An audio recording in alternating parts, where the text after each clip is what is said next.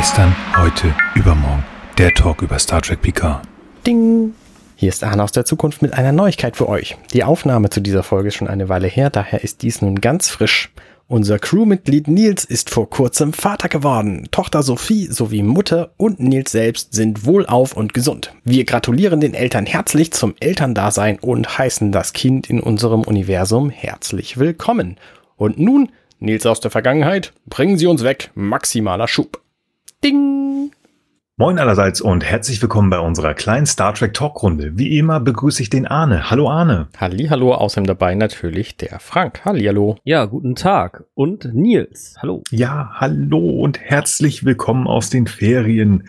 Endlich sind wir wieder da. Also, ja, ich freue mich, endlich wieder mit euch über Star Trek reden zu können. Urlaub war gut, das ist schön, aber ich will wieder über Star Trek reden. Wie sieht das bei euch aus, Arne? Ich auch. Mir geht's äh, genauso wie dir. Wir haben ja auch ein bisschen was erlebt seither. Darüber äh, erzählen wir vielleicht nächste Folge mehr, weil wir haben nämlich diese Folge viel zu tun. Das glaube ich auch. Frank, hast du noch was oder wollen wir gleich weiter? Nö, gib Gas. Wir geben Gas. Das ist super. Das tut diese Folge, die wir besprechen wollen, nämlich auch. Sehr kurzer Handlungsstrang, aber sehr, sehr zügig äh, Wiederholung, aber ich möchte gar nicht zu viel erzählen. Ich möchte euch erzählen, dass wir uns die 18. Folge der fünften Staffel The Next Generation angeguckt haben. Die in Amerika heißt Cause and Effect, hat am 23.03.1992 Uraufführung und hier in Deutschland haben wir uns einen französischen Namen ausgesucht, Déjà Vu, am 28.04.1994. Ihr dürft gerne wieder einschalten, wenn ihr euch die Folge wieder mal angeschaut habt oder das erste Mal angeschaut habt, weil wie bekannt werden wir spoilern. Also kommt nicht auf die, auf die Idee, uns zu sagen, dass wir spoilern würden, weil das ist äh, Idee dieses Podcasts. Die Story darf uns jetzt mal der Arne erzählen und da bin ich sehr gespannt. Na gut, dann mache ich das mal. Enterprise Brücke. Die Enterprise hat große Probleme und explodiert, ohne dass die Crew dagegen etwas unternehmen könnte. Vorspann. Captain's Log Nummer 1. Die Enterprise ist im Weltraum unterwegs bei der sogenannten Typhon-Ausdehnung, um zu kartografieren. Pokerzimmer. Data, Riker, Worf und Crusher spielen Poker. Riker blufft, doch Crusher durchschaut ihn und gewinnt, als sie auf die Krankenstation gerufen wird. Krankenstation. Jordi braucht Hilfe, da er Kopfschmerzen hat, doch es ist nicht ganz klar, warum er welche hat. Crusher hat das Gefühl, sie hätte das Gespräch schon mal geführt, doch Jordi hatte die Symptome mit seinem Visor noch nie zuvor. Crushers Quartier. Sie pflegt Blumen und trinkt einen Schnaps. Sie geht dann ins Bett, als sie plötzlich seltsame Stimmen hört. Als sie das Licht anmacht, verschwinden die Stimmen, doch sie zerbricht das Schnapsglas. Beobachtungslounge. Jordi berichtet, dass die Typhon-Ausdehnung sehr groß ist und dass besondere Methoden angewendet werden müssen, um die Analyse schnell abzuschließen. Data empfiehlt die Benutzung eines Gravitron-Polarimeters, was dann gemacht wird. Crusher berichtet von ihrem Erlebnis. Zehn andere Leute hatten nachts auch Stimmen gehört. Worf meldet merkwürdige Signale aus der Ausdehnung. Brücke. Ein Verzerrungsfeld hält die Enterprise an ihrer Position.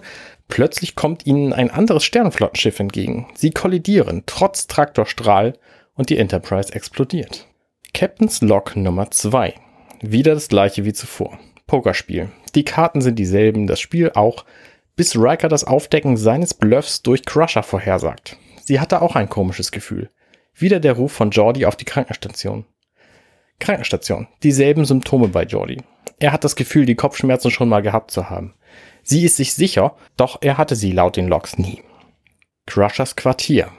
Wieder Blumen, Drink, Bett, aber ein komisches Gefühl, bevor sie wieder Stimmen hört und das Glas zerbricht. Sie meldet es sofort Picard, der sie zu sich einlädt. Picard Bereitschaftsraum. Picard gibt ihr ein Heißgetränk und berichtet, dass er das Gefühl hatte, die Seiten in seinem Buch schon mal gelesen zu haben. Jordi und Data sollen eine schiffsweite Analyse wegen der Stimmen machen. Beobachtungslounge. Jordi und Data berichten von erfolglosen Scans. Crusher berichtet wieder von zehn anderen Besatzungsmitgliedern mit Stimmen Worf meldet wieder die Anomalie, was Crusher seltsam vorkommt. Brücke. Wieder die gleichen Probleme mit dem Verzerrungsfeld, wieder das andere Schiff auf Kollisionskurs. Riker schlägt vor, das Haupt-Shuttle Bay zu öffnen, um den Rückstoß, um durch den Rückstoß Schub zu bekommen. Data schlägt den Traktorstrahl vor, was dann gemacht wird. Wieder kollidieren beide Schiffe, wieder explodiert die Enterprise. Captain's Log Nummer 3. Wieder Poker. Diesmal erlebt Worf Ein Nipla. Ein Déjà-vu. Crusher ebenso. Sie sagt die Karten voraus. Worf steigt ein und kennt die Karten ebenso, dann Riker. Crusher sagt das Eintreffen von Jordi auf der Krankenstation voraus. Krankenstation? Picard kommt zu Crusher und Jordi. Sie fragt ihn nach Déjà-vus, er hat welche. Die Kopfschmerzen von Jordi stammen von einer Phasenverschiebungswahrnehmung seines Visors. Sie konnte winzige Verzerrungen im sie umgebenden Dekion-Feld ausmachen, die für die Symptome sorgten. Crushers Quartier. Sie merkt irgendetwas und pflegt ihre Blumen nicht. Sie stellt das Glas auf einen anderen Tisch und bleibt uniformiert. Sie schaltet das Licht aus, scannt und hört die Stimmen. Sie meldet sich bei Jordi, der auch komische Dinge gescannt hat. Auf dem Weg zu ihm wirft sie das Glas um. Maschinenraum. Jordi, Data und Crusher versuchen die Signale deutlicher zu machen. Data analysiert, dass es circa 1000 sich überlappende Stimmen sind. Es sind die Stimmen der Enterprise Crew. Beobachtungslounge. Jordi erklärt, dass sie in einer Zeitschleife gefangen sind. Die Stimmen und die Phasenverschiebungsbilder in Jordis Visor sprechen beide dafür. Data berichtet von genauerer Analyse der Stimmen, die auf eine kommende Katastrophe hindeuten. Die Explosion könnte die Zeitschleife verursacht haben. Die Kollision zu vermeiden könnte also die Zeitschleife beenden. Die Crew entwickelt einen Plan, vorbestimmte Echos in die nächste Zeitschleife zu übergeben, also eine Nachricht zu übersenden, die jedoch nur kurz sein kann, vielleicht ein Wort. Data würde die Informationen dann unterbewusst empfangen oder nicht, dennoch wird es versucht. Jordi bastelt an Data rum, um die Nachricht zu senden. Crusher hat das noch nie zuvor gemacht, was sie für ein gutes Zeichen hält. Brücke. Das Verzerrungsfeld, das andere Schiff, die beiden Vorschläge, die Explosion. Diesmal hatte Data jedoch einen Apparat am Arm, auf dem er getippt hat, bevor es zu Ende ging. Captain's Log Nummer 4. Poker. Worf erlebt wieder sein Poh Crusher versucht die Karten vorauszusagen, doch es sind alles Dreien. Danach gibt es drei gleiche Karten für jeden. Wieder Jordi auf der Krankenstation. Krankenstation. Beide erleben Déjà-vus. Crusher geht einem Gefühl nach, sie findet die Phasenverschiebung im Visor. Picard Bereitschaftsraum. Er hat wieder sein Lese-Déjà-vu. Crusher ruft ihn zur Krankenstation. Krankenstation. Crusher erklärt Picard Jordis Visor-Anomalie. Sie planen Scans. Maschinenraum. Data scannt den Warp-Kern. Die Ergebnisse sind sehr viele Dreien. Data sagt, er habe sehr oft die drei entdeckt in letzter Zeit. Crusher meldet sich mit den gehörten Stimmen. Jordi meldet die merkwürdigen Scans. Sie zerbricht wieder das Glas. Beobachtungslounge. Sie analysieren die Stimmen und entdecken die kommende Katastrophe. Sie entdecken die Zeitschleife. Über 2000 Fälle der Zahl 3 sind aufgetaucht, die über Datas Sensoren gefunden wurden. Jordi vermutet, dass es eine Nachricht ist, denn er würde auf diese Weise eine schicken. Brücke. Sie werden auf die Brücke gerufen, das Verzerrungsfeld taucht auf, wieder funktionieren die Antriebssysteme nicht und das Schiff taucht auf. Wieder können sie nicht ausweichen, wieder versuchen sie es mit einem Traktorstrahl, doch Data öffnet zusätzlich die Podbay Doors. Die Haupt-Shuttle-Rampe sorgt für zusätzlichen Schub, was diesmal ausreicht. Sie haben die Verzerrung überwunden. Data erklärt, dass die drei, die drei Rangpins von Riker sein konnten, dessen Vorschlag er also zusätzlich in die Tat umgesetzt habe. Eine Analyse ergibt, dass sie 17,4 Tage in der Zeitschleife festigen. Das andere Schiff meldet sich. Es ist die USS Bozeman, ein Schiff der Soyuz-Klasse, das schon seit 80 Jahren nicht mehr im Dienst sein kann. Captain Morgan Bateson meldet sich, sehr überrascht über seine neue Zeit, denn er wähnte sich im Jahr 2278. Picard empfiehlt ihm, sich auf die Enterprise zu beamen, da es etwas zu erklären gäbe. Ende. Da wäre ich mal gespannt gewesen, was er ihm erklären will. Was mag das nur sein? Ja. Da Sehr hätte man schön. eine komplette neue Star Trek-Serie draus machen können. Also ah. Haupterkenntnis ist ja für mich, äh, dass ich jetzt äh, an dessen, an der Stelle der Gruppe anderen Brückenmitglieder äh, nicht mehr mit Data Poker spielen würde. Das, äh, Ich meine, wenn der im Prinzip durch seine Mischtechnik einfach bestimmen kann, wann er welche Karten in der Hand hat, mhm. also wenn er das mhm. unbewusst kann, dann kann er das wohl auch bewusst, äh, außer sein Gehirn funktioniert nochmal deutlich anders, als mir das so klar ist. Also bestimmt funktioniert das anders, als es mir klar ist, aber ähm, ihr wisst, was ich meine. Ja. ja. Dann äh, würde ich da, glaube ich, von absehen in Zukunft. Ja, definitiv. Ich werde auch raus. nee, sehr schön. Ja, Vielen vielleicht fangen wir vorne an. Also ich habe diese Folge ja ausgesucht, weil ich Zeitreisefolgen liebe und das sind meine liebsten Folgen. Wie du uns letzte äh, Episode mitgeteilt ja, hast. Genau. Ja, ja, in der Tat. Nee, tatsächlich hatte ich diese hier aber auch in sehr guter Erinnerung und ich finde sie auch immer noch sehr gut. Äh, kommen wir aber später zu. Ähm, das, das Spannende ist halt hier, ähm, Nils, du hast es eben schon gesagt, dass hier eigentlich ein sehr, sehr kurzer Handlungsrahmen viermal einfach gezeigt wird. Und das mhm. macht diese Folge so spannend, weil ähm, bestimmte Dinge sind dann einfach überraschend jedes Mal, obwohl man es eigentlich alles schon gesehen hat. Ich finde allein schon den Einstieg so bombastisch, weil einfach wir ziehen was und wir, das kennt man, ah, wir kommen rein in die Handlung und die sind in Gefahr und bumm, mhm. bumm, wie, fuck nochmal, ey, ihr habt gerade die Enterprise zerstört, was geht hier ab? Also, boah, ey, also das war einfach ein super grandioser Einstieg auch. Ich weiß gar nicht, ist nicht da so sogar direkt der, ähm, der Vorspann oder sehen wir schon die erste? Nee, Enterprise ähm, explodiert und dann kommt genau. der Vorspann. Ja. Wollte ich gerade sagen. Also ich, ich habe überlegt, aber ich konnte mich da nicht dran erinnern. Ich habe es garantiert 94 gesehen. Und ähm, also ich glaube, so würde es mir dann gehen als irgendwie Zwölfjähriger. Einfach nur Kiefer runterfallen und sagen, What? Moment was passiert denn da jetzt? Ja. Ähm, fand ich ein super, super Start für diese Folge, war einfach, ähm, ja, also es beeindruckt mich noch immer, diese, diese, wie gesagt, nicht nur eine Auswegssitu äh, auswegslose Situation zu sehen, sondern effektiv in den ersten ein, zwei, 30 Sekunden, keine Ahnung, das Ende dieser Crew zu sehen, die wir fünfeinhalb Staffeln jetzt lieb gewonnen haben. Mhm. Also das war schon echt ziemlich cool. Und dann natürlich dieser Rückschritt so, okay, das hat was mit Zeitreisen zu tun, denn ich sehe ja die Enterprise wieder. Und dann so, oh, Gott sei Dank. Nee, das war schon echt schön. Also super Anfang. Ja, vor allen Dingen dann auch direkt den Vorspann zu machen und du weißt überhaupt nicht, was los ist. Und ach oh Gott, oh Gott, wie, wie geht's denn jetzt los? Sehen wir irgendwie die Vergangenheit und das ist die letzte Folge oder was? Ja, genau. Ja, und dann sehen wir halt äh, die Enterprise direkt nach dem Vorspann, Computerlogbuch, Sternzeit, bla bla bla bla bla, hören wir viermal. Und dann hatte ich plötzlich einen anderen Film im Kopf. Ich weiß nicht, äh, ob ich das damals schon hatte, wahrscheinlich nicht, aber jetzt jedes Mal, ich habe die Folge mal wieder, wie sich das gehört, mehr als einmal geguckt.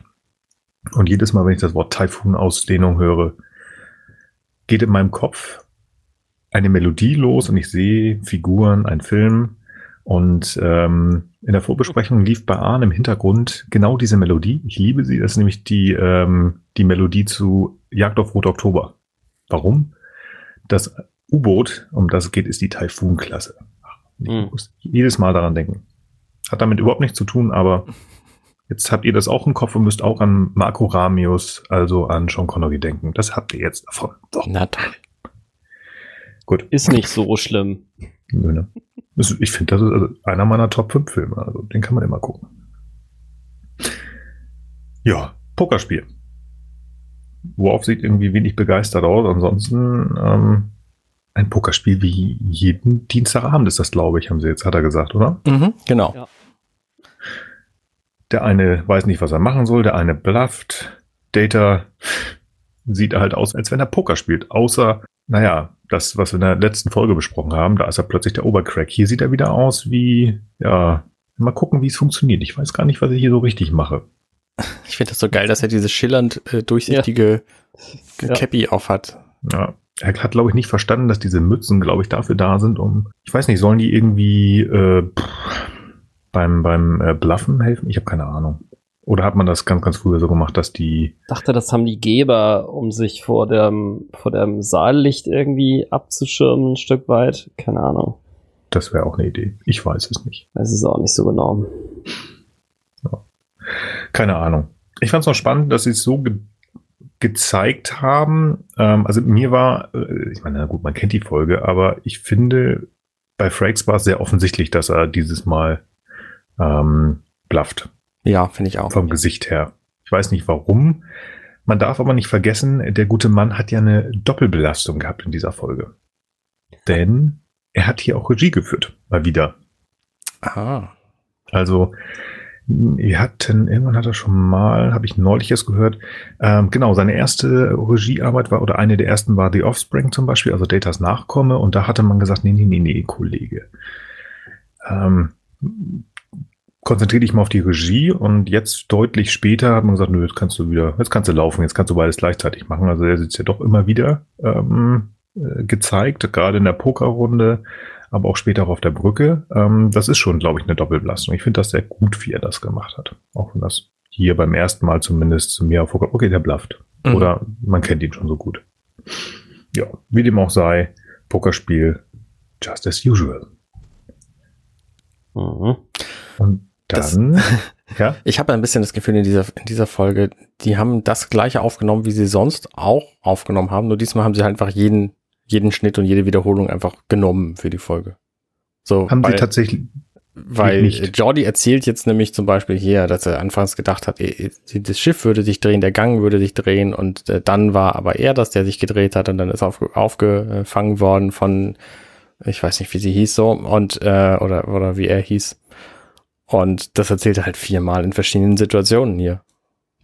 Es ist tatsächlich, ähm, also ich glaube, hier ist, also wie gesagt, die Geschichte ist ja relativ schnell erzählt und deswegen ist dieses Szenenweise, was wir sonst machen, schon fast obsolet.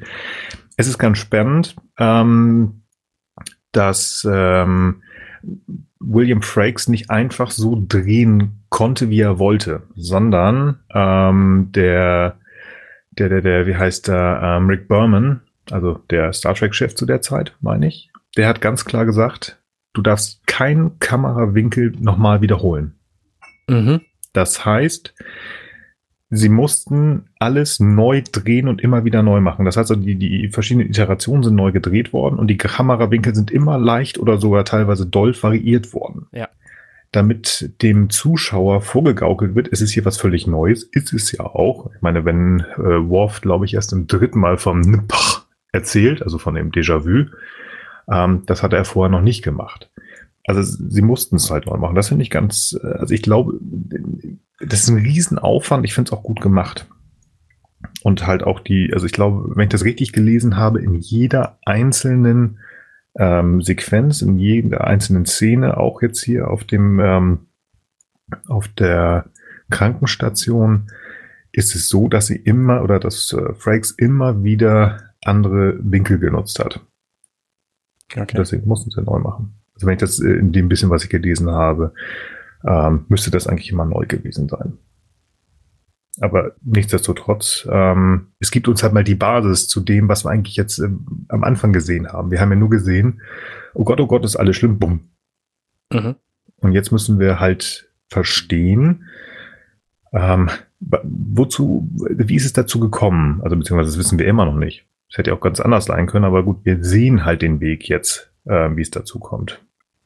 Aber auch hier ist es ja schon so, ähm, dass Bever, also dass, dass uns angeteasert wird, ähm, also noch nicht wörtlich, aber Beverly hat schon so ein komisches Gefühl. Sie denkt so ein bisschen. Das heißt, also für mich war das schon so dieser Gedanke, okay, das ist auch schon nicht das erste Mal. Also das erste Mal, dass wir das sehen, ist nicht das erste Mal, dass die das durchleben. Nee, auf keinen Fall. Das ist ja, durch die, ihr, ihr Déjà-vu ist es ja schon klar. Man kann sich ja theoretisch auch ausrechnen, wie lange das tatsächlich ist, weil sie verbringen 17,4 Tage damit, diese Schleife wieder zu wiederholen.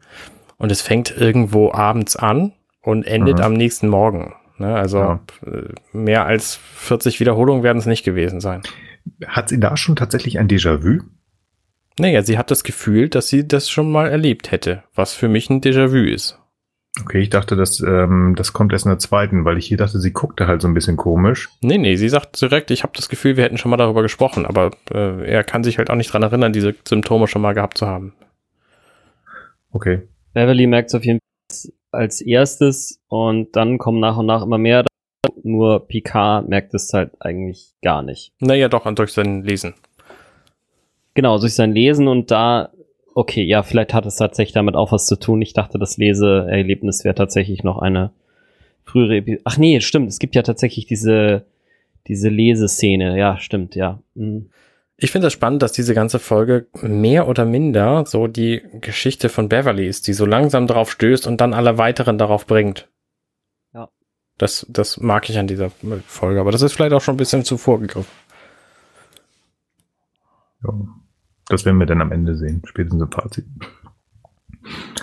Noch eine kleine Parenthese, also ich habe das eben nochmal nachgelesen zu, zu diesem ähm, Sichtschirm, den Data beim Pokern trägt. Und zwar ist es ein typisch für das ähm, Ende des 19. bis Mitte des 20. Jahrhunderts ein, ähm, eine, eine Schirmmütze oder ein, ein, ein Sichtschutz, den ähm, gerade insbesondere Leute, die in der Buchhaltung, äh, in der Telegrafie oder auch als Copy-Editoren, also als Copy-Editors, ich weiß gar nicht, was das deutsche Wort ist, gearbeitet haben und auch eben in Banken, um sich eben tatsächlich von dem konzentrierten Licht von frühen Formen der ähm, der, der, wie heißen sie denn, der äh, Licht, äh, also den Lichtquellen, die es halt damals halt quasi gab, zu schützen. Also es gab damals noch nicht bei allen Lampen quasi hm. Lampenschirme. Hm. Und gerade wenn es halt um Detailarbeit ging, ähm, also visuelle Detailarbeit, wurden diese Dinge häufiger getragen. Und weil sie eben besonders oft von eben Leuten im Bankensektor und auch eben im Pokerstudio, also in, in äh, Casinos getragen wurde, sind sie quasi damit verbunden worden, obwohl sie eigentlich von allen möglichen Leuten äh, auch getragen wurde, um eben diese sich von, von diesem grellen Licht sozusagen, also von dem Effekt, ähm, äh, ja, ab so, äh, den abzumildern, den Effekt. So, Punkt. Okay, spannend. Ja, danke dafür. Ja. Genau. Ich finde das so um, schön, ähm, diese Szene. Wir sehen jetzt Beverly, die in ihrem Quartier ist. Das sehen wir am Anfang gar nicht. Sie schneidet eine vertrocknete Blüte ab von einem, von einer Pflanze und dann hat sie diese vertrocknete Blüte in der Hand. Die Kamera schwenkt mit ihren Händen zu einer völlig intakten, super Blüte und die schneidet sie dann auch noch ab. Was für eine Pflanzenpflege ist das bitte? Keine gute. Naja. Sie ist Ärztin, keine, keine Keiko O'Brien, die einfach Ahnung. Anscheinend, ja. Aber sah die nicht, also ich fand die sah auch schon so ein bisschen welk aus. Die sieht genauso aus wie die fünf anderen Blüten an dem Ast und die genau, anderen Blüten ja, lässt die sie, aber, sie dann eigentlich auch noch alle wegnehmen müssen. Lässt sie aber alle da, so. Ja, ja, das, das weiß ich natürlich auch nicht so genau. Aber. Ja. Ja. Ja, okay. Blutpflege. Naja. Ich finde tatsächlich das, was da nachher kommt, so ein bisschen, also ich habe es mir. Das sind ja Orchideen, ne? Also eigentlich sind das schon alles, sorry, dass ihr nochmal drauf rumreite, aber eigentlich wenn ich mir die anschaue, also meine Mutter hat auch mal Orchideen gehabt, ähm, sind eigentlich nur die, die da quasi noch relativ weit aufgefächert sind, die sind sozusagen in ihrer Blüte, haha. Und die anderen, die sind eigentlich alle schon drüber. Und wahrscheinlich hat sie sich jetzt einfach für die entschieden, die jetzt schon mal da wegzunehmen. Aber ja, man könnte auch argumentieren, die anderen alle wegzusäbeln und dann hast du halt relativ schnell ziemlich kahle Pflanze stehen. Deswegen macht man dann quasi so ein Nach- und Nach-Prinzip. Mhm. Also so kenne ich das zumindest auch von Na, anderen Blumen. Okay. Dann hat es ja tatsächlich Sinn. Ja, genau. Sie legt sich denn ja hin mhm. und dann kommen da diese Stimmen. Ich frage mich ja, wie das abgelaufen ist. Also sie ist in ihrem Quartier, denkt sich, hm, okay, ich lese noch mal was, ich hau mir mal einen Schnaps hinter die Binde und dann sieht sie diese Blume und schneidet da erstmal was ab und dann geht sie wieder zu ihrem Bett, nimmt ihr das Buch dann wieder aus ihrem Bett und mhm. dann fällt ihr auf, ah, ich habe ja mein Schnapsglas noch. Dann trinkt sie erstmal den Schnaps aus nachdem sie das Licht ausgemacht hat. Und dann legt sie sich zum Schlafen hin, dann hört sie die Stimme. Also ihre Freizeitgestaltung ist schon bemerkenswert. Wir haben ja, glaube äh, in der letzten Folge schon gesagt, so dass die Frauencharaktere nicht so besonders gut ausgebaut äh, worden sind. Ich finde das gar ähm, nicht schlecht hier, ich finde es nur bemerkenswert so, weil ne, ich komme selten auf die Idee, eben noch mal eine Blume abzusägen, bevor ich äh, schlafen gehe. Vielleicht ist äh, Beverly, also sie, sie ist ja so ein bisschen verplant, finde ich sie manchmal so ein bisschen. Vielleicht war das gar nicht so gut, dass ihr Sohn weggegangen ist. Hätte sonst hätte sie den, den absägen können, oder was? Ja, sowas eine Art, keine Ahnung. den noch ein bisschen bemuttern oder so. Das hat sie ja sonst auch gemacht. Wesley, denk daran, dass du noch äh, zum Friseur musst oder so. Weiß ich nicht. Vielleicht bemuttert sie jetzt ihre Blumen. Das ist ihr nochmal eingefallen. Oh, da muss ich nochmal gucken. Ich weiß nicht. Ja. Das ist ja aber auch so ein Klischee, dass Frauen nur können, wenn sie muttern. Ja, stimmt. Oh. Ja, toll. Da habe ich mich ja, klar. Also ich meine, sie ist ja auch so dargestellt, ne? Also, dass sie da sehr, äh, sehr viel Wert drauf gelegt hat in den Folgen, wo er noch da war. Insofern, das ist schon ja auch in Ordnung. Ja. Die Stimmen, da wollte ich drauf hinaus. Das wird ja am Ende, glaube ich, nochmal so ein bisschen erklärt. Ich habe es nicht verstanden. Ich auch nicht. Was hast du nicht verstanden? Die, warum die die Stimmen hören können. Naja, mhm. weil die, weil die Stimmen einfach da sind. Die sind an dem Ort zu dem Zeitpunkt. Und die sind offensichtlich auch wieder mitgekommen, weil die in dieser Anomalie offenbar anders festhängen und nur manchmal gehört werden können von manchen Leuten. Mhm. Und deswegen sind die halt da. Das ist halt genauso wie mit dem Déjà-vu an sich. Okay. Also wenn die jetzt eigentlich in der Zeitschleife drin stecken würden, also warum jetzt quasi deren Gehirne, warum denen irgendwas aus den Schleifen davor bekannt sein sollte, ist ja eigentlich auch auch unlogisch und äh, mhm. man muss vielleicht einfach davon ausgehen, dass dieses temporäre Feld, das hat irgendwie so eine Art Retentionseffekt. Da bleiben sozusagen im in Anführungsstrichen morphischen Feld irgendwelche Reste übrig und die können dann von den Hirnen der Leute doch irgendwie da unterbewusst wahrgenommen werden und an manchen Stellen konzentriert sich das auf und dann hat man da eben diese konzentrierten äh, Stimmendestillate, die dann da sich irgendwo, ja, bla. ich bleib dabei, die sind da, Déjà-vu. Ja, also genau, genau. das Déjà-vu, das ich nicht so ganz äh, verstanden habe durch diese Zeitverschiebung, äh, Gedöns, Dings. Äh, ich, ich schalte mal aus. Ich finde das super interessant, aber ich äh, verstehe es nicht. Ja, ich glaube, da gibt es auch nichts zu verstehen. Das ist einfach, ja. das ist einfach.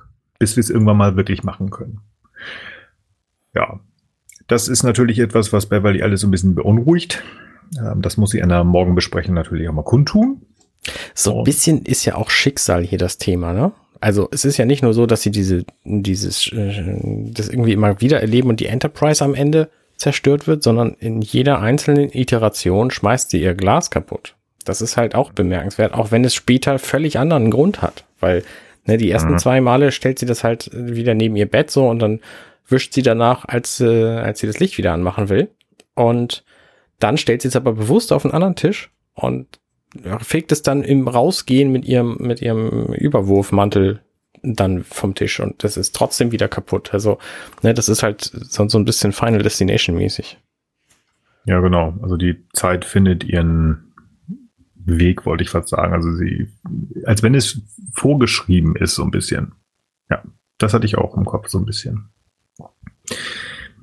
Ich fand es interessant, dass Picard das ernst nimmt. Mhm.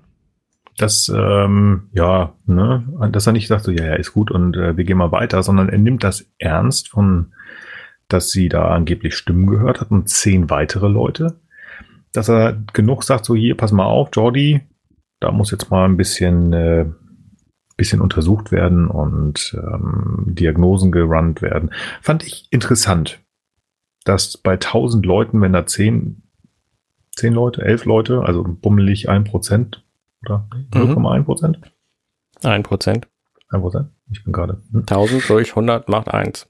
Ja, sehr gut. Ich Nein, macht natürlich 10. Aha, jetzt bin ich, ist egal. Also eine sehr kleine, äh, ein sehr kleiner Anteil. Und er nimmt es ernst. Hätte ich jetzt erst gar nicht so gedacht, weil er sagte, stellen sich nicht so an, aber vielleicht ist da tatsächlich schon dieser Captain, den ich eher in meinem Hinterkopf hatte, die ich so mag. Uh, nee, das kann nicht sein. Die sollen es alle gut hier haben. Also, mein, meine Liebe, da gucken wir natürlich nach. Da gucken wir für dich. Das fand ich gut. Fand ich schön. Ähm, ja. Und dann werden alle auf die, auf die Brücke gerufen und Data, äh, Data sag ich schon, Riker macht wieder seinen coolen Kniemove, stellt sich irgendwo drauf. Und es wird ein Nebel entdeckt. Und dieser Nebel hat mich an etwas erinnert. Und zwar an eine Folge, die wir auch schon besprochen haben. Ich musste irgendwie an Nagilum denken. Mhm. Mhm. Mhm. Ich verstehe. So. Wurscht. Ähm, ja. Und dann ähm, geht ja alles relativ schnell. Das Schiff kommt und äh, Riker hat eine gute Idee, aber der, der, der, der Androide Data hat natürlich ganz schön ausgerechnet. Nee, nee, nee, ich habe eine viel coolere Idee. Und ähm, es hilft leider nicht. Reicht nicht. Und äh, das zweite Mal mein, und, äh, mein Notizen steht Bumm, denn die Enterprise wird von einem anderen Schiff gerammt und ja, explodiert. Genau. Damit haben wir mal die Grundlage geschaffen, weswegen die Enterprise am Anfang ja, explodiert ist. Ja, genau. Tatsächlich kurz, kurze Zeitraum, kurzer Zeitraum, äh, wenig, äh, wenig Infos, was nun wirklich da passiert sein kann. Aber das ist ja auch nicht, du hast es gerade gesagt, Anna, das sind ein paar Stunden und ähm, ja, die Enterprise ist wieder zerstört. Aber wir werden zurückgeschmissen wieder in diese Pokerrunde, beziehungsweise vorher natürlich in das äh, Logbuch vom Captain und in dem Moment musste ich das erste Mal an und täglich grüßt das Murmeltier denken. ja. Also absolut. Nur, dass halt in täglich grüßt das Murmeltier die Hauptfigur sich an das erinnert, definitiv, was am Tag zuvor passiert ist. Mhm. Hm.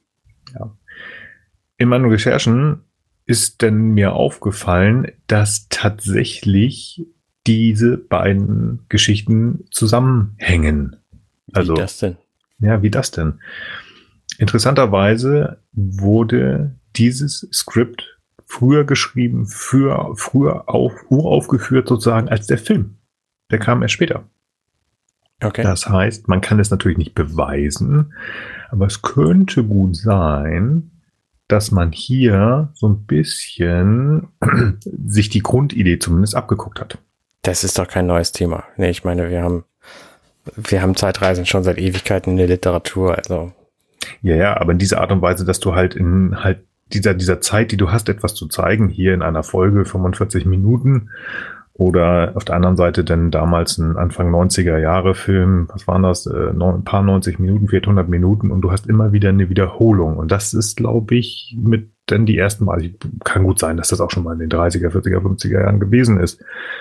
Also Aber Brennan hat geschrieben, ich habe es auch nachgelesen, dass sie sich eben versucht haben, schon eine ganz neue, ähm, neue Sache auszudenken und dass er der Überzeugung, ähm, also das steht wieder in diesen unauthorized Captain's Logs, ähm, dass, dass es so, so eine Geschichte auf diese Art bisher noch nicht gegeben hat. Das würde auf jeden Fall dazu, was ja auch dafür spricht, äh, also mindestens dafür spricht, dass sie sich jetzt nicht äh, bei dem anderen Plot was abgeguckt haben. Ja, das geht ja schon mal tatsächlich nicht, weil das Drehbuch und halt auch das ähm, der Film später waren. Ja. Insofern keine Ahnung, kann natürlich trotzdem sein, dass es so eine Story vorher schon mal gab und die das noch nicht wussten. Also ich meine, wenn man sich jetzt ja die neuesten Star Trek machen Schaften so anschaut, scheinen ja auch die Autoren sich gar nicht unbedingt zu hundertprozentig im Star Trek-Universum auszukennen, was vielleicht ja auch zugegeben zunehmend etwas schwieriger wird. Ähm, nichts, wie auch immer, aber ähm, ja, also zumindest äh, damals waren sie sich davon überzeugt, dass das was Neues wäre.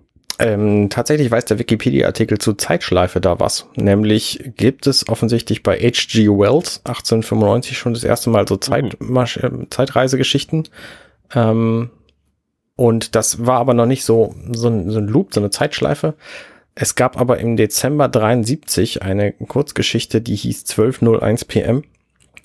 Und mhm. die hat tatsächlich ein Richard Lupoff geschrieben und der hat später das äh, und täglich größt das Murmeltier ähm, tatsächlich verklagen wollen und dagegen vorgehen wollen, weil er das als, als Plagiat äh, sah. Mhm.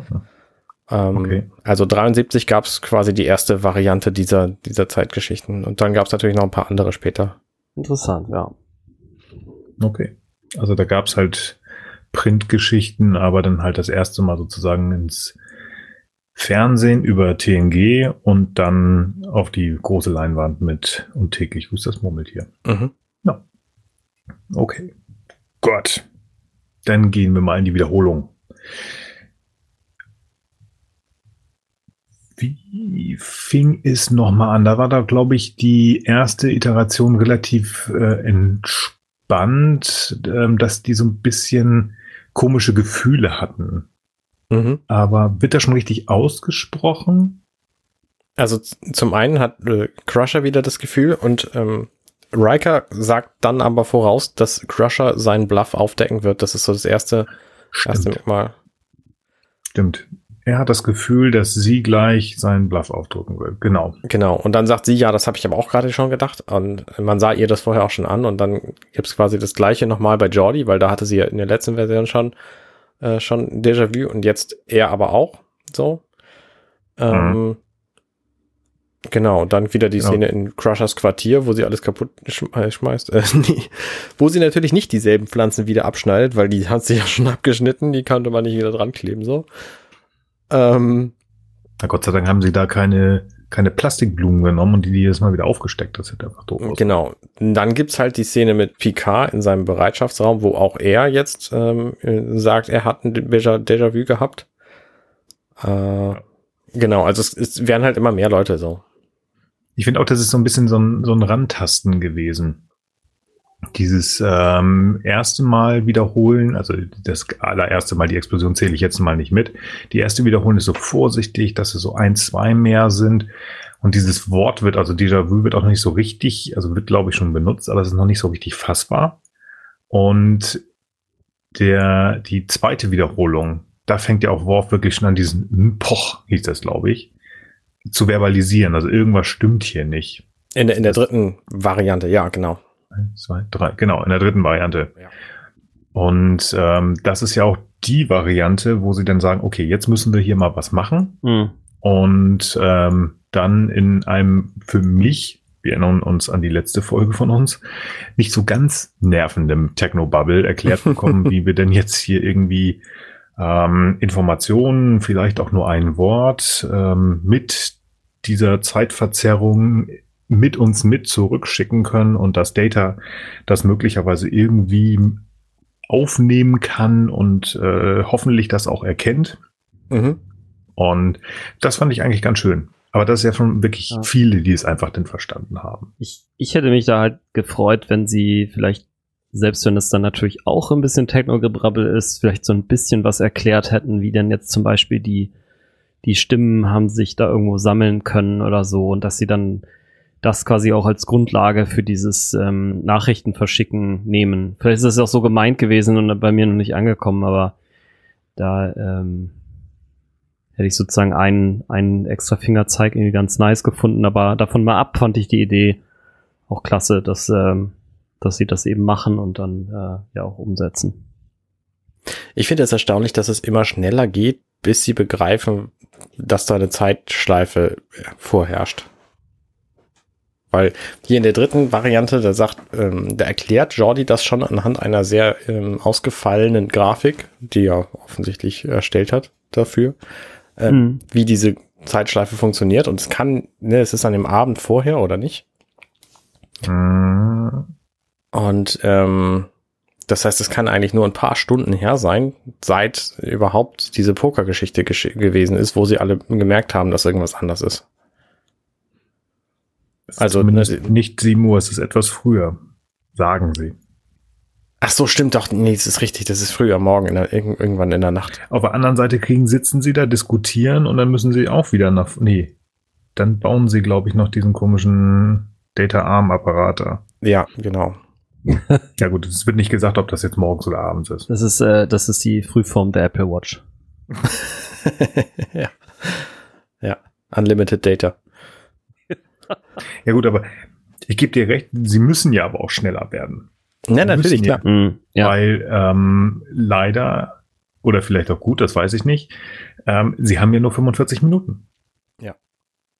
Und ähm, ja, also wenn sie weniger Wiederholungen reingebracht hätten, glaube ich, wären einfach nicht genug Informationen für den Zuschauer da gewesen. Also ich glaube, das ist, ähm, Sie überlegen, da wird's gezeigt, da wird der, der Samen gesät sozusagen und dann explodieren. Sie haben aber eine Idee und dann werden sie gerettet. Ich könnte es mir nicht vorstellen, wenn das mal einen rausnimmt. Ah, nee, eigentlich nicht, nee. Nee, nee, nee, nee. nee also die brauchst du schon, um Du könntest direkt beim, bei der ersten Wiederholung, bei der ersten Iteration könntest du schon direkt machen, aber dann wäre das zu sehr auf die Nase, glaube ich. Ich habe an der Machart überhaupt nichts zum, zum Bemängeln gehabt, sondern ich habe nur festgestellt, dass die Crew der Enterprise das immer schneller begreift. Also vom, mhm. ne, ja. wenn, wenn ich in einer Zeitschleife gefangen wäre, dann hätte ich sehr, sehr, sehr lange Zweifel, dass es ja. die gibt. Ja. Und das ist hier in diesem Fall überhaupt nicht mehr so. Also, ne, da sind sie ein paar Stunden, nachdem die, nachdem die begonnen hat, diese Zeitschleife, sind sie sich schon alle hundertprozentig sicher, dass es sie gibt, so. Ja, das stimmt. Außer in der letzten Iteration, finde ich. Sie sind in der vorletzten, also in der dritten, mhm. sind sie ja sehr schnell dabei zu verstehen, was das ist, Zeitschleife und so weiter. Und wir bauen mal hier Datas komisches, äh, Datas Apple Watch da. Mhm. Und die zweite ist wieder so ein bisschen, ja, okay, wir haben hier Wiederholungen. Okay, komisch. Hä? Aber Wo bist du jetzt? Ich bin denn da, ähm, dass, dass ich baue bei dir gerade Version 1, 2, 3 und 4 nennen? 4. Ich okay. bin in der 4. In der, also in der 3, wie du gerade sagtest, sind sie ja sehr schnell zu verstehen, wo sie sind und was mit ihnen passiert. Ja. Und in der 4 sind sie durch die Wiederholung so abgelenkt schon, ähm, dass ähm, ja, sie da nicht so weit sind. Also da haben sie die Apple Watch nicht gebaut. Da ja. haben sie nicht verstanden, dass sie in mhm, einer, in einer Wiederholung ja, ja, hast sind. Recht, hast das recht. hätten sie theoretisch auch nochmal machen können. Ja, also es gibt sozusagen, das ist ja eigentlich wirklich eine ganz interessante Beobachtung, weil erst dachte ich, dass dieses, die Informationen, die sich irgendwie in dem Feld sammeln, die sie irgendwie unterbewusst wahrnehmen können, dass es sozusagen ja so ein bisschen das Triebmoment, dass sie dann irgendwann ja dazu führt, zu erkennen, was hier Sache ist, um dann das mit der Nachricht zu machen. Und das bricht tatsächlich in Iteration 4 zusammen. Das heißt, eigentlich ist da so eine kleine Chance auch, dass wenn Data das jetzt nicht hätte äh, richtig äh, ähm, dechiffriert bekommen, dass sie das auch irgendwie wieder nicht schaffen und dass genau. sie dann vielleicht da nochmal länger rumhängen und so. Dann sie nochmal 17 Tage gebraucht, um wieder auf diese, auf das Wissen aus der dritten Wiederholung zu kommen, mhm. um dann wieder die vierte zu wiederholen, also zu versuchen. Ich hatte mir auch irgendwie vorgestellt, blöd wäre es ja jetzt auch echt gewesen, wenn sie jetzt mal wegen Kombination aus Traktorstrahl und dieser Dekompression äh, gemacht hätten und dass sie dass, dass sie dabei trotzdem vielleicht nicht, also etwas leichter, aber trotzdem fatal ähm, beschädigt werden, aber gerade aus der Zeitschleife rauskämen, dann wären sie sozusagen Schrott und die Zeitschleife wäre weg. Das wäre das wäre spannender, das, ja. Das hatte ich so nur als Horrorvision irgendwie so, dass das ja hätte auch passieren können so und das ist so wow, alles klar, es ist irgendwie doch nochmal alles so gut gegangen irgendwie und ich ja. Ich hatte gedacht, dass sie am Ende, weil den Traktorstahl, den aktiviert ja Worf. Ja. Ich hatte gedacht, Data hat diese hat das noch zusätzlich gemacht tatsächlich. Es wäre so gewesen, dass sie sowohl den Traktorstahl als auch ähm, die, die, die, die, heißt das hier, die Shuttle-Rampe oh, aufmachen. Hatte ich auch so verstanden. Ja. So hatte ich es verstanden. Okay. Ja. Ganz nice ähm, Trivia mal zwischendurch. Diese Shuttle-Rampe, die wir da sehen, die sehen wir das erste und einzige und letzte Mal, leider. Mhm. In dieser Art und Weise, diese große. Schade. Okay. Ich fand die eigentlich ganz cool. Ja. Mhm. Genau. Ähm, ich wollte, ich überlege gerade noch, ähm, was man da noch so ein bisschen rausholen kann. Ich finde das ja spannend, in dem Moment, wo sie den, ähm, den, die Apple Watch bauen, da mhm. sagt Dr. Crusher, ich habe das hier noch nie erlebt. Wie ist bei euch? Nee, auch nicht. Dann ist das ein gutes Zeichen. Und das finde ich ist eine sehr, sehr nette Idee, um rauszukriegen, ob das wohl ein neuartiger Versuch ist. Mhm. Ja.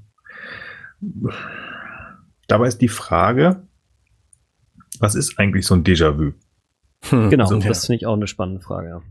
Man sagt ja eigentlich grundsätzlich immer so, dass es so ein bisschen einfach nur dieses Gefühl von etwas mhm. ja schon mal erlebt zu haben. Also das ist ja auch aus dem Französischen schon gesehen, déjà und vu. Ähm, die Frage ist für mich jetzt, muss ich etwas, also es das heißt ja nicht, dass ich etwas erlebt habe, sondern im Prinzip, also ganz häufig hat man dieses Gefühl, wenn Situationen sich ja ähneln. Die Frage ist, ist es immer so, dass wenn eine Situation da ist, die ich schon mal erlebt habe, ich auch dieses Gefühl des Déjà-vu habe oder nicht? Also hier haben die es ja relativ häufig, aber die Frage ist ja, ob das zwangsweise immer dieses Gefühl ist. Nur weil man schon mal einmal ein Déjà-vu gefühlt hat, heißt es jetzt auch, dass wir, wir ähm, unbedingt ein Déjà-vu empfinden müssen, weil wir vielleicht jetzt schon das zweite oder dritte Mal an Datas Kopf rumfummeln, aber vielleicht hat das noch nicht ausgereicht, ähm, ein Déjà-vu zu haben, wenn wir schon 40 Mal Poker gespielt haben. Also ich würde sagen, 40 Mal Poker, Déjà-vu, dreimal Datas Kopf, noch kein Déjà-vu. Weiß ich nicht. Ob das dann auf, sich aufbaut. Also die Frage ist, muss man definitiv eins erfinden in diesem Moment? Ja. Ist das wirklich ein guter Anteilspunkt. Natürlich im, im, im Rahmen dieser Geschichte ist es das definitiv, ähm, weil äh, alles, was sie schon mal gemacht haben, durchgängig in diesen äh, Iterationen als äh, Déjà-vu halt oder ein Pach äh, dargestellt wird und alles, was neu ist, noch nicht erlebt, wird hier als gut und als richtiger Schritt oder erstmal als neuer Schritt definiert. Mhm. Ja, ansonsten finde ich das spannend, wie sie da rauskommen. Also, das Data so schnell schalten kann, zu sagen, okay, ich nehme mal die drei Pins von, von Riker. Naja, wer, wenn nicht Data? Ja. Ich finde es viel spannender, wie sie denn auf die Idee gekommen sind, die drei da reinzutun. Das wird ja überhaupt nicht erklärt. Und wieso irgendjemand von denen weiß, dass die drei das ist, was Data quasi vor seinem Tod als allerletztes sieht. Nämlich die drei Pins an dem, an dem äh, Revers von Riker. Da habe ich jetzt gedacht, also alle dreien, die auf der, das, ich glaube, das sagt er ja auch, alle dreien, die da irgendwie auftauchen, die sind ja durch ihn irgendwie ausgelöst. Also durch Data selber durch Data selber. Also, dass er sich selber. Oh, Moment, stimmt, ja, richtig. Er hat ja dieses, dieses Ding an seinem Arm in dem Moment, mhm. wo er explodiert. Und genau, da tippt er sich das dann wahrscheinlich genau. rein. Also, ja, er tippt da ganz kurz was genau. rein. Das sieht er überlegt auch, ja. sich halt in 0,00005,872 Sekunden. Und das war eine doofe Idee. Vielleicht brauche ich noch die Riker-Variante dazu. Riker ist zu lang. Oh, drei, drei Pins. Drei Pins sind gut, das mache ich. Deswegen ist ja auch Riker immer in seiner coolen, lässigen Art und Weise auf die Konsole von Data Gel gelehnt, damit er auch schön seine auch drei Pins da hinrecken kann. Da, guck das mal ist total absurd, dass der sich mit dem Fuß auf die Schaltflächen stellt. Das ist richtig, richtig absurd. Der möchte nur, dass irgendjemand putzen muss. Ich weiß es nicht. Ja, es geht wirklich, glaube ich, nur darum, dass er da einfach stehen kann und dass die Pins gesehen werden. No way. Ich weiß es nicht. Okay. Aber wie gesagt, das ist halt ganz spannend. Aber drei ist ja immer die Antwort. Ähm, wie wir auch aus Babylon 5 wissen, die Dreifaltigkeit der Minbari, also drei ist immer gut. Ja, und so schafft Data das ja am Ende ja auch. Also ich meine, das ist ja auch irgendwie krass. Das, das Triforce aus, äh, aus äh, Link. Nein, also die, das ist auch immer die dritte, die, die dritte Camcod Pipe bei Mario Maker. Also oder die dritte. also da relativ schnell zu schalten. Ähm, Respekt. Respekt. Ja. Er hat recht. Wo hat er recht? Ja, du hast recht. Ich habe auch gerade nochmal geguckt, der Riker steht allen Ernstes richtig auf der Fläche. Er steht auf der Schaltfläche, ja. Ja, ja, das ist so ein, das ist irgendwie so ein Männergetue irgendwie, ne? So. Ja, so ein bisschen, ich meine, das passt ja ne, zu dieser, zu seinem typischen Signature-Move, sich cool auf den Stuhl hinsetzen, alles schön und gut. Wird auch mal cool irgendwo auflehnen, aber richtig auf die Schaltfläche, guck mal, da könnten sie ihren Fuß wegdrücken. Ich brauche jetzt mal hier, sonst können ja. wir nicht links abbiegen. Das könnte ja auch Picard mal was sagen. Ey, Digga, äh, was ist hier eigentlich mit deiner Sternenflotten aus? Ja, genau. Was ja, weißt du, Hallo. weißt du was, Kumpel Jean-Luc, weißt du? Hier, ich bin heute Regisseur, ich kann mir das leisten. Ich kann mir das leisten. Ja, also pass mal auf, hier, da sitzt eine junge Ensign da ja, rechts neben Peter, das, das geht nicht. Die sehen wir übrigens, also in, in den Folgen, die wir besprechen, sehen wir äh, Fenrich Roh zum ersten Mal hier. Ja, das stimmt. Ja, das finde ich auch cool, ja. Finde ich auch so ein netter kleiner Seiten. Hieb. Aspekt, ja. ja. ja. Ja, ich glaube, es sind, äh, finde ich so ein bisschen schade, weil sie teilweise relativ große Rollen hat, also diese kurze Figur, die Einführung und dann halt, glaube ich, auch die, sie ist die vorletzte, nee, die letzte vorletzte Folge, Folge. Letz, also die vorletzte, Folge allgemein und dann äh, kommt die, der Abschied, wo es ja wirklich sehr um sie geht und hier sitzt sie einfach da mal kurz und sagt, ja. da kommt was, viermal. Ja. 20.000 Kilometer da. Ein bisschen schade dass man sie da, also obwohl sie so große Folgen bekommen hat, also wo es um ihre Figur geht und hier steht sie einfach nur da. Bisschen schade. Ich weiß gar nicht, ist sie da im Maincast oder ist sie einfach so ein. Keine Ahnung. Weiß ich auch nicht. Ist ja auch wurscht. Ja, auf jeden Fall. Data hat zweimal schnell geschaltet, einmal vorm Bumm und einmal nach dem Bumm oder beziehungsweise kurz vorm Bumm. Mhm. Und äh, kann den Tag retten, weil Riker die richtige Idee hatte. Ja. Und dann steht da dieses schöne alte Schiff, das äh, wir alle höchstwahrscheinlich übrigens schon mal gesehen haben. Denn das Modell der, wie heißt sie noch? Das die Reliant. Ja, genau, es ist die Reliant, also eine alte Miranda-Klasse. Ein bisschen, bisschen ähm, ver verändertes Modell der Miranda-Klasse genau. ist es. So ein bisschen was obendrauf und unten dran, das ist ganz spannend. Und dann sitzt da Kelsey Grammer, den man aus ähm, ich weiß gar nicht mehr, wie hieß denn das, äh, Cheers kennt. Also ich habe die Serie nie gesehen, aber da hat er wohl eine große Rolle gehabt. Okay. So. Ähm, interessant ist, dass sie bei der Produktion gerne noch jemanden aus Cheers gehabt hätten. Und zwar hätte diese Person, es steht ja irgendwie so ein XO neben dem Captain Morgan. Er ist ja gar nicht Captain Morgan, er ist Captain Bateson. Und diese junge Dame sollte eigentlich von einer anderen Cheers-Schauspielerin gespielt werden. Und das ist Christy Ellie gewesen. Ah. Und Christy Ellie, die ist ja auch bekannt aus äh, Star Trek. Die hat die Lieutenant Savick gespielt. Richtig. Ja, und das äh, also offiziell. Kirsty, ähm, hieß sie, Kirsty Ellie. Kirsty, du hast recht, Kirsty. Und ähm, offiziell heißt es ja, aus Zeitgründen ähm, hat das nicht funktioniert. Leider, leider, leider. Wenn man genauer liest, dann kriegt man mit, okay, die wollte zu viel Knete. Und das ja. ist, äh, ja, Geld regiert die Welt. Schade. Das wäre wahrscheinlich nochmal so ein bisschen Fanservice gewesen. Äh, weiß ich nicht. Macht die Folge, glaube ich, weder besser noch schlechter. Ja. Diese Folge, die ja. endet ja quasi mit der Rettung des Schiffes Bozeman. Ja. Und das ist total geil, weil dieses Schiff 80 Jahre lang das erlebt hat, was auch immer das Schiff erlebt hat. Das heißt, da ist keiner auf dem Schiff, der irgendwie gedacht hat, hm, ist mal ein Déjà-vu, da können wir vielleicht mal irgendwas machen. So, auch in dem Moment nicht, wo sie dann gerettet werden, welches ja dann das letzte Mal ist. Da sitzt mhm. er da, als hätte er überhaupt gar keine Ahnung, was passieren würde. Mhm. Und das Spannendste ist, die Enterprise befindet sich in diesem Raumsektor, um den zu kartografieren. Mhm. Und diese Bozeman, die USS Bozeman, ist vor drei Wochen von einer Sternbasis losgeflogen und dort gelandet.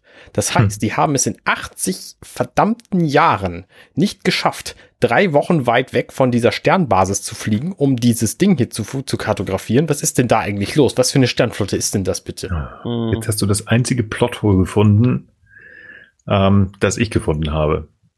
Ja das macht so keinen Sinn. Gar also, nicht. Nee, also selbst wenn du mit 9, Warp 9 fliegst, was du nicht auf Dauer, Dauer machen kannst und schon gar nicht. Moment, Moment, Moment. Die Boseman kannte nur Warp 8 fliegen.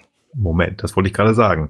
Was die Soyuz-Klasse nicht konnte, weil 80 Jahre altes Schiff. Richtig. Also nur Warp die 8. Die schon Warp 8? Die konnten Warp 8, ja. Miranda-Klasse, echt? Ja. ja. Und ja, sie konnten auch, für kurze Momente konnten sie auch Warp 9. Aber nicht so lange wie. Aber wie wir alle wissen, Warp 9 ist um Welten schneller als Warp 8. Das heißt, die Enterprise braucht für die gleiche Strecke, die für die die Bozeman auf voller mhm. Geschwindigkeit irgendwie drei Wochen braucht, hätte die viel, viel weniger lange gebraucht. Und wir wissen alle, die fliegen nie auf voller Geschwindigkeit rum. Genau. Sondern die fliegen ja. immer irgendwie auf Impulsgeschwindigkeit oder was und fliegen dann drei Wochen mit Impulsgeschwindigkeit, wo sie einfach drei Sekunden in irgendeiner anderen Geschwindigkeit hätten fliegen können. Genau. Also das ist tatsächlich, das habe ich auch nicht verstanden. Vor allen Dingen, ich meine, wenn ich die Föderation bin und ähm, ich fühle mich als so die tolle Föderation und wir sind so toll und haben uns alle lieb und ähm, wir sind ja so ein bisschen die Weltpolizei, ah. dann würde ich auch losschicken und nicht nur ein Schiff, wenn ich eins meiner Schiffe verloren habe. Ja. Gerade wenn es nur drei Wochen. Schon krass hier. Ich, ich habe es gerade also, mal nachgelesen also, im technischen Manual. Warp ja. 2 für maximal zwölf Stunden.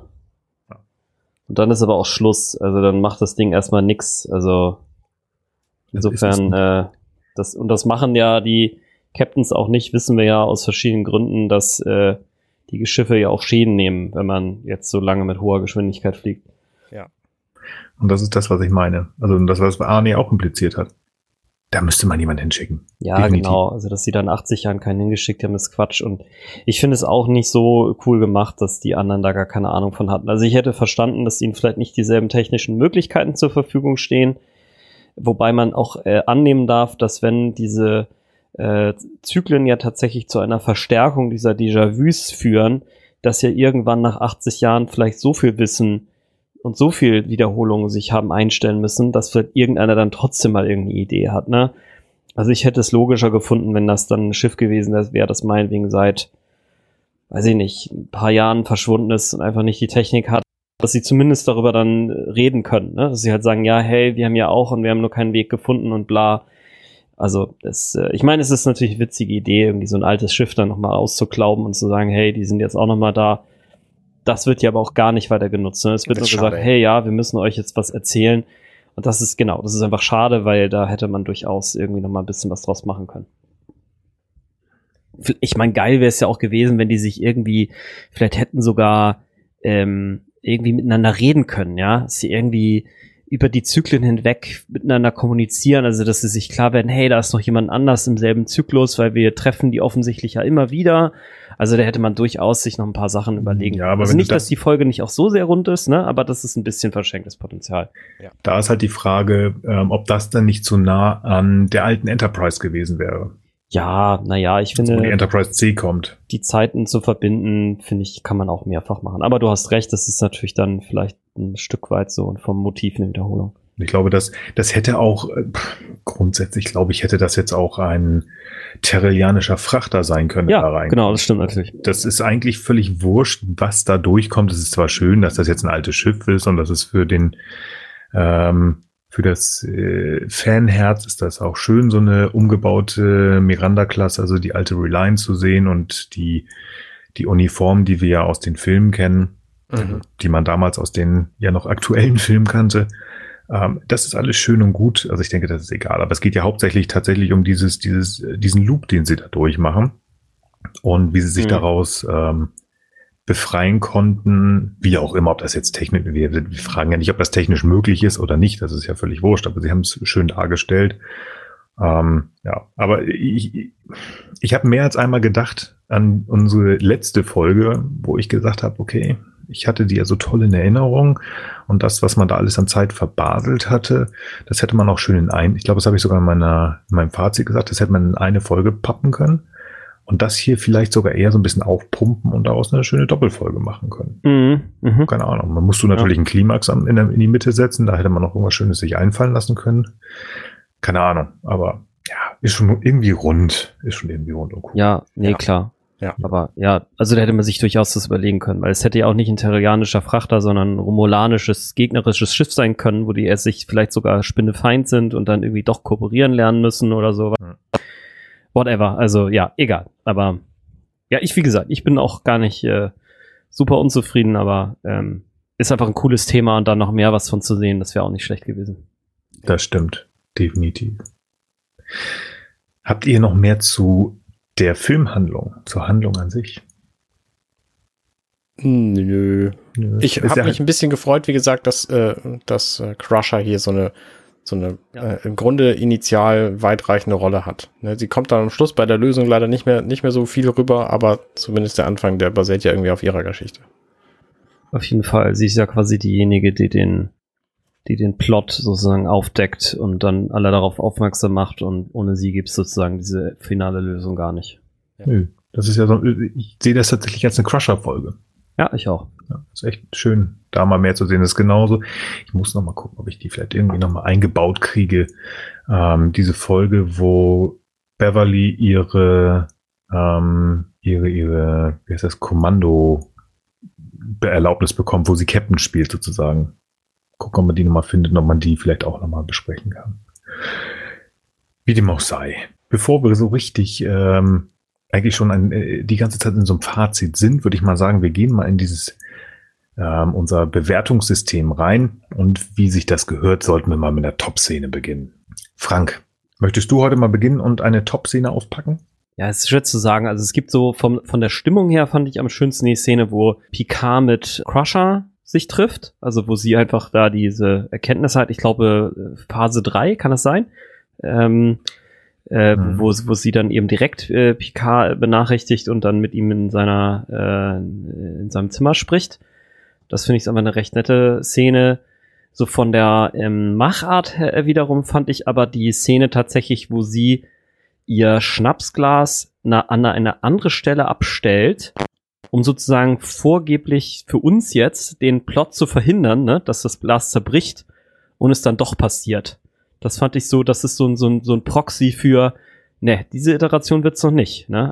Glas mhm. zerspringt, also wird die, Ex die Enterprise auch wieder zerstört werden. Und das fand ich so eine hübsche Parallelität. Das kommt nämlich in der vierten Iteration, glaube ich, nicht mehr vor. Und da schaffen sie es dann ja auch. Doch, das, das doch, echt? Doch. Sogar auch. Da so. sieht man es zwar nicht, aber tatsächlich wird es da über die kommen. Also da ist gerade ah. Jordi mhm. auf dem, auf dem Maschinendeck zu sehen und man hört im Hintergrund ah. über die kommen, wie sie ihr Glas da schmeißt. Na gut, okay. Also auf jeden Fall ist es aber so, dass ihr, ihr, ihr, ähm, also sie dreht sich in Iteration 3, nachdem sie dann eigentlich extra umgestellt hat, er dreht sie sich halt nochmal so um und man sieht zumindest, also ich habe das zumindest interpretiert in ihrem Blick so, wow, alles klar, hier läuft irgendwas richtig schief, so, keine Ahnung. Also so hatte ich den Eindruck und äh, ja, okay, schade, dann passt das nicht so ganz, aber ich fand, ich fand das so als Muster irgendwie trotzdem, äh, naja, dann war es eben kein Muster, ich fand es aber irgendwie trotzdem ganz cool. okay. Meine Top-Szene ist keine Szene. sondern ich fand die Art und Weise, wie Frakes hier hat drehen lassen. Also, dass er immer wieder die Szenen, die er machen musste und wiederholen musste natürlich, aber aus anderen Kamerawinkeln gezeigt hat. Das hat man, hat man immer wieder von etwas anders, etwas anderes gesehen.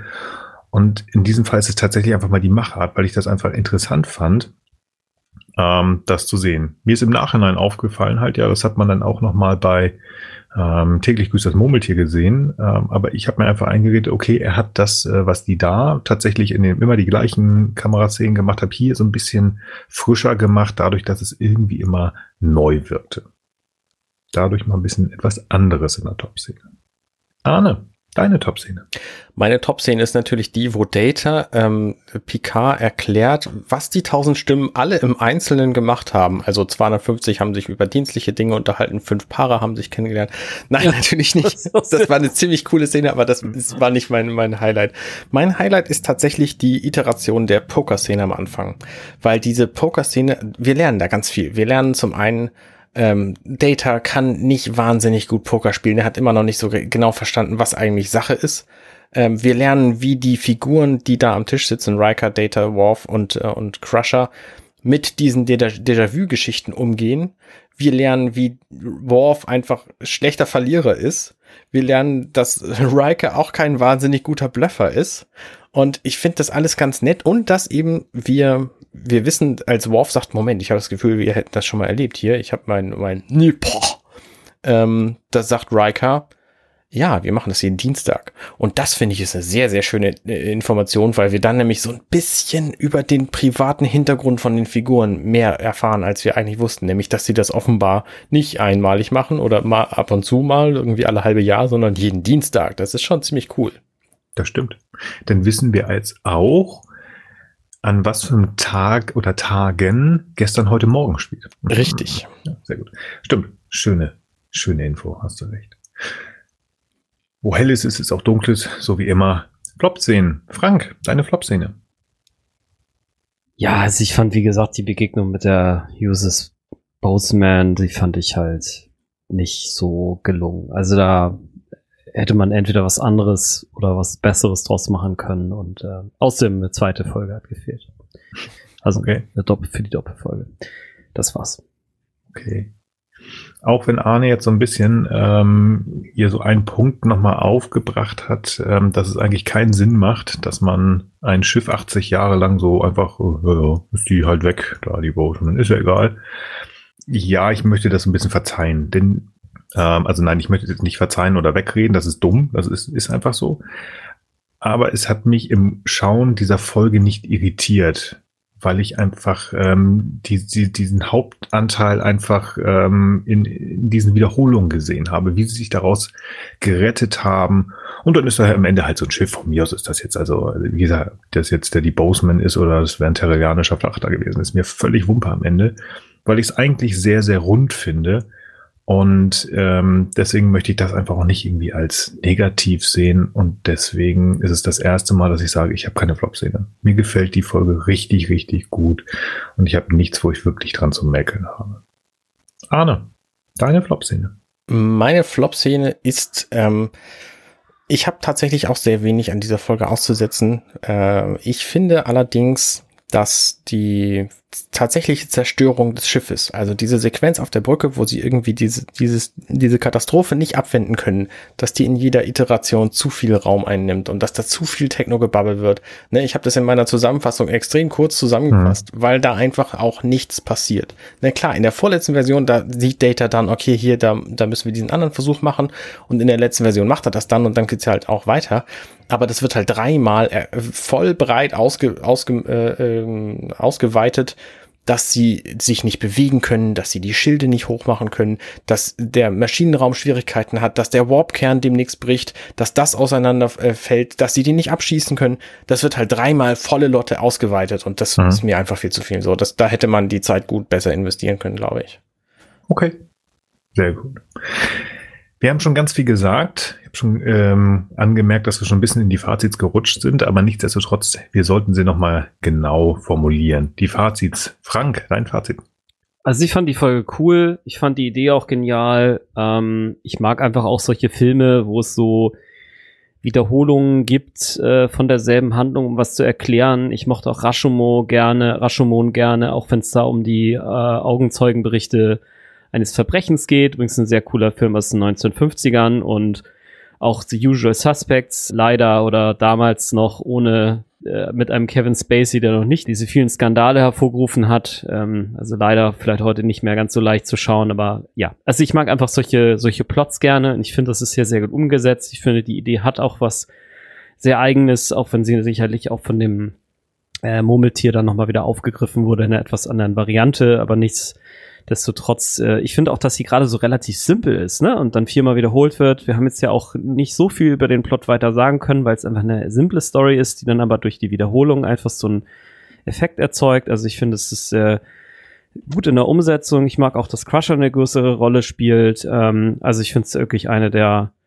also eine meiner Top 25, Top 5 Folgen wieder mal. So. Ich weiß auch nicht, keine Ahnung. Ich, ich weiß gar nicht, ob es für mich so viel schlechte Folgen überhaupt gibt, aber ja, ich fand die auf jeden Fall auch wieder sehr gut. Also ich bin sowohl mit den letzten paar Folgen als auch dieser Folge sehr glücklich. Hier kann ich mich wirklich nur anschließen. Die ist echt super.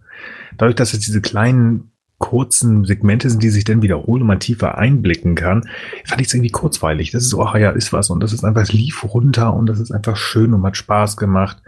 Ähm, ich, es ist interessant für mich, dass es umgekehrt ist, denn, denn äh, und täglich grüßt das Murmeltier ist einfach ein super Film, wo das Ganze auf die Spitze getrieben wird, wo er einfach alle Informationen hier sammelt. Und das ist ein bisschen anders, aber es ist einfach super, macht Spaß, diese Folge wieder und wieder und wieder und wieder und wieder und wieder und wieder zu schauen, was ich bestimmt auch wieder machen werde. Also Bomben, Regiearbeit, schön gespielt, schöne Bilder.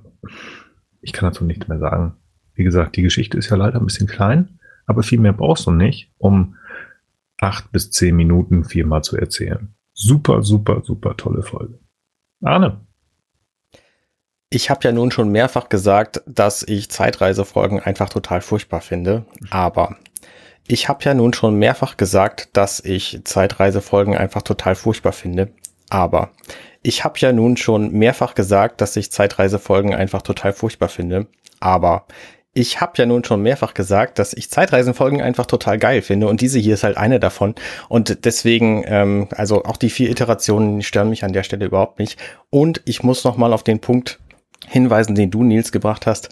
Die Kamerapositionen alleine in dieser mhm. Folge sind wirklich geil, weil die Standardfolgen, die zeigen alles nur aus der Sicht, wie man es als Mensch sehen würde, also aus irgendwo einer Höhe zwischen 1,50 und 2 Metern. Und hier sind Kameraperspektiven drin, die haben wir noch nie gesehen. Ich würde, mhm. würde wetten, dass die uns Dinge zeigen, die wir in der gesamten restlichen Serie nicht sehen. Beispielsweise bei, habe ich hier gerade äh, vor mir, Minute ähm, 38, wo wir den Besprechung in, in der Beobachtungslounge sind und den Tisch einfach mal von oben sehen. Und das, mhm. das passiert einfach normalerweise nie. Der Raum ist gar nicht so hoch, also von daher könnte das auch schlecht passieren. Aber ne, da hat Riker sich mal echt viel ausgedacht, um, äh, Riker sag ich schon, Jonathan Frakes hat halt hier äh, wirklich viel dafür gearbeitet, damit es aus, in jeder Iteration anders aussieht als vorher. Und das, das alleine plus all das, was ihr gerade gesagt habt, äh, ist es auf jeden Fall wert, diese Folge auch mehrfach zu gucken. Definitiv. Schön, dass uns da einig sind. Seid ihr uns auch einig? Also seid ihr euch auch mit uns einig? Haben wir euch geeinigt?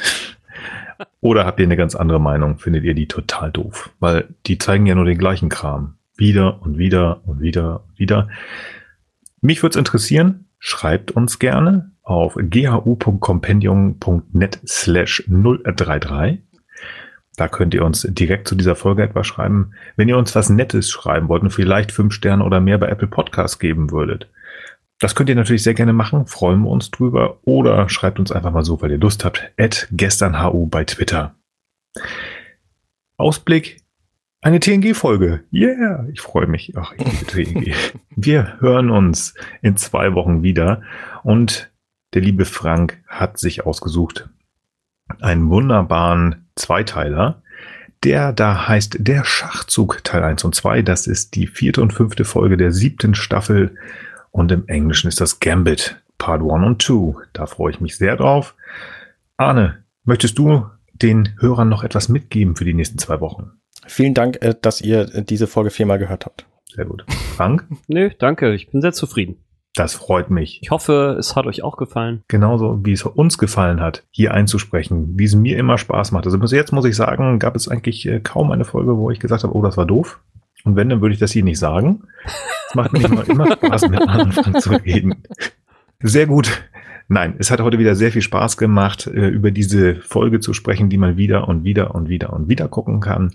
Ich bedanke mich, dass ihr zugehört habt. Macht's gut. Wir hören uns in zwei Wochen und bis dahin wünsche ich einen guten Morgen, guten Tag, guten Abend und gute Nacht. Bye bye. Ciao. Hey, wir sind Nils, Arne und Frank und das war gestern, heute, übermorgen. Wenn euch dieser Podcast gefällt, dann unterstützt uns doch ein wenig. Mehr Infos dazu findet ihr auf ghu.compendion.net.